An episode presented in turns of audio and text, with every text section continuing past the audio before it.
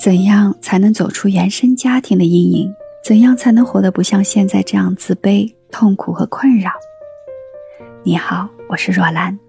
鼓起勇气，打开自我，才能让光照进来。当你打开走出自我认知的黑洞，就是这一切的开始。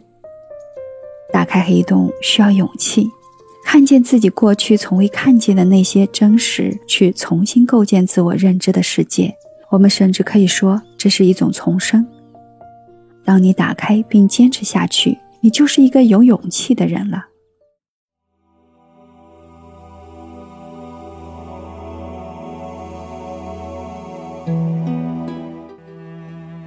理解这个世界的方式有两种，一种是按照别人的方式理解，而另一种是按照自己的方式理解。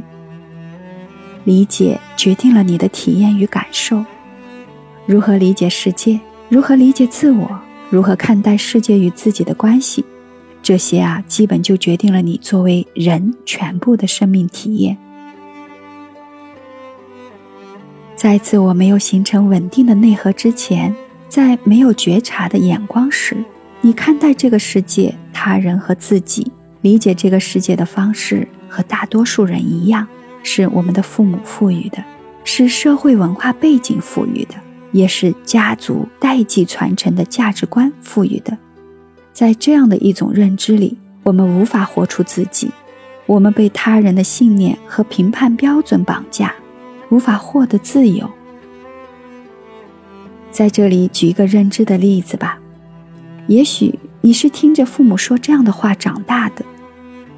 我们一直舍不得吃，舍不得穿，我们所做的一切都是为了你啊！是啊，在父母的认知系统里，他们是完美的牺牲者，而你是一个身在福中不知福的获得者。如果你完全认同父母这样的认知，而没有自己的思考，那么你可能会进入这样的一个死循环：因为被给予而感到内疚，因为内疚而想要偿还。因为偿还而被父母控制，因为被控制而永远无法和父母分离，去活出那个独立的自己。这样的你虽然活着，虽然长大了，虽然看起来什么都有，活得很好，却没有真正的拥有你自己，因为你认同了父母赋予你的那个亏欠者的身份。所以你无法摆脱内疚，无法允许自己很快乐，无法对他们说不。那假如我们换一种认知，会是怎样的呢？从心理学的角度，用精神分析的观点，我们就可以讲出一个完全不同的故事。在咨询的过程中，这个故事通常是来访者自己体会并讲出来的。这个新的故事可能是这样的。你的父母在他们的原生家庭中没有得到足够的爱和好的养护，所以他们的自我很匮乏、怯懦，加上文化背景的影响，他们不能坦荡地去满足自己，也无法在关系中独立，需要得到别人的赞美、肯定和认同才能活下去。他们大部分的时间觉得自己不重要，却又极度的需要被重视，内心充满了自卑。因此，极度需要被看见、被尊重，所以他们要活在一个道德完美者、牺牲者或者受害者的人设里，才能感觉到地位在你之上。因为他们无法和你平等的相处，无法在你旁边与你并肩，他们的潜意识一直在促使他们去制造令你感到内疚的各种场景和行为，因为只有一直让你欠着感情的债。他们才能安全的控制你，并和你永远不分离。所以，你感觉到内疚，并不是真的意味着你做错过或者亏欠了什么，而是你的父母那个自我太过弱小和不稳定，于是他们的潜意识创造了一个世界，而你被困在其中。或许，这就是那个新的故事。但是，当我们的认知改变了，故事也就不再相同。这就是认知的魔力。你会发现，故事并不是只有一个版本，你会看到别人给你塑造的世界背后，其实有另一个真实存在的世界。原生家庭是一个心理学中的核心词汇，也是一个人建立独立的自我认知的开始。一开始，我们的认知系统被我们的父母极大的决定和影响着。可以说，父母怎么看待你，决定了你怎么看待你自己。而我们往往无条件的认同父母，并会用父母的眼光来看待这个世界，而父母的眼光其实也来自于他们的父母。环环相扣，代代影响，这就是心理学所说的家族代际。那什么时候才能是转折呢？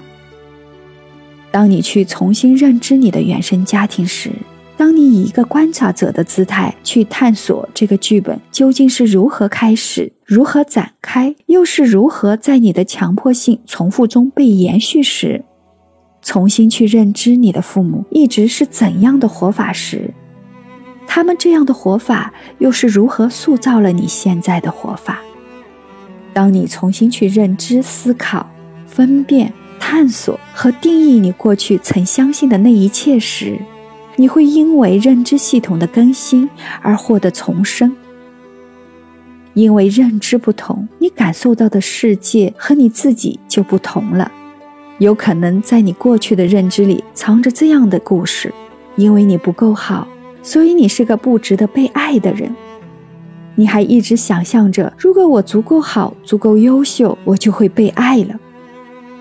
但是，假如你有机会走出这样认知的局限，去看见更多真实的世界，也许你会豁然地发现，你的不被爱，也许是因为你的父母没有能力给出爱和肯定的能力，因为他们也没有被好好的爱过、肯定过。而并不是因为你天生就很糟糕。当你看到这一切，你固有的认知被打破了，你明白了儿时的不被爱，不是因为你不够好，你也明白了，即使你足够好了，没有爱这种能力的人，仍然不可能可以与你真爱。于是你不再预设全世界都不会爱你，你也不再期待自己要靠变得完美。去获取爱，于是你开始以一种新的眼光看待生活中的关系和他人，于是一开始感受到原来关系中有那么多被你忽视和屏蔽的肯定和爱意，于是一个世界的感受就从此改变了。这才是一个人从改变内心世界达到改变外在世界的根本。常常有人问：怎样才能活得更好？怎样才能走出原生家庭的阴影？怎样才能活得不像现在这样自卑、痛苦和困扰？我想，我们永远无法凭空去构建一个新世界，活成一个理想中的自己，总是远离此时此地，总想着换一个自我会更好。这其实是对自我最大的背弃。原生家庭无法改变过去的创伤。无法改变既有的失败，无法改变那些自我认识不够好的部分，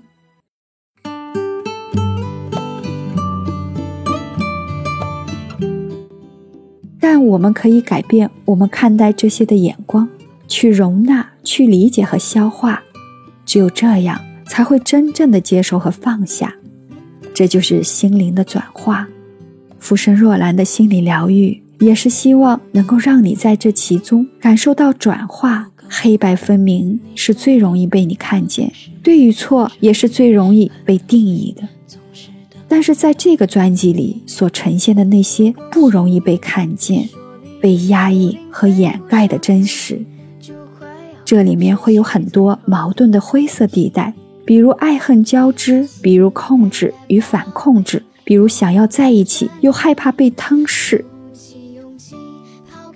走出认知的迷雾和黑洞，不只是改变你曾经被别人赋予的认知体系，也是扩展你看待这个世界的宽度。因为婴儿从来没有完美的父母，世间从来没有完美的爱情。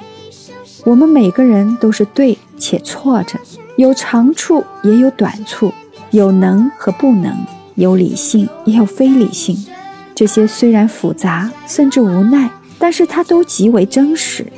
在于看见这些真实，是因为你学会了觉察，接得住这些真实。这代表你在成长。在心理疗愈之前，你可以和自己做个约定，给自己一个空间，不去评判，只是去慢慢观察。因为只有在我们不讨论对错的时候，我们才会有一条路、一个空间，可以走出被人赋予的旧认知，去重新体验和感受，并依据自我这个独立个体的感知，构建属于自己新认知系统。在这个系统里去重新定义你的规则，并意识到这是你的，不是别人的。所以，你不再简单的用你的评判标准去绑架他人，也不再为他人的对错标准绑架。你理解并接纳了自己的复杂和他人的复杂，开始活出真实而自由的自己。旧的认知黑洞给了你一个牢笼，将你牢牢地困在原地。就算是金子做的牢笼，你所能看到的也只有牢笼里面的世界。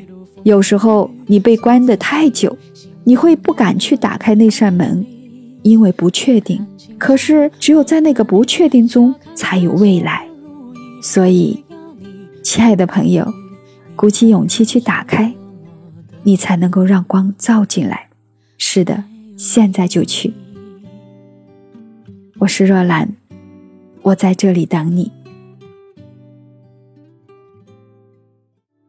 亲爱的，你别在意，别管一路风和雨，做自己，星光多么的美丽。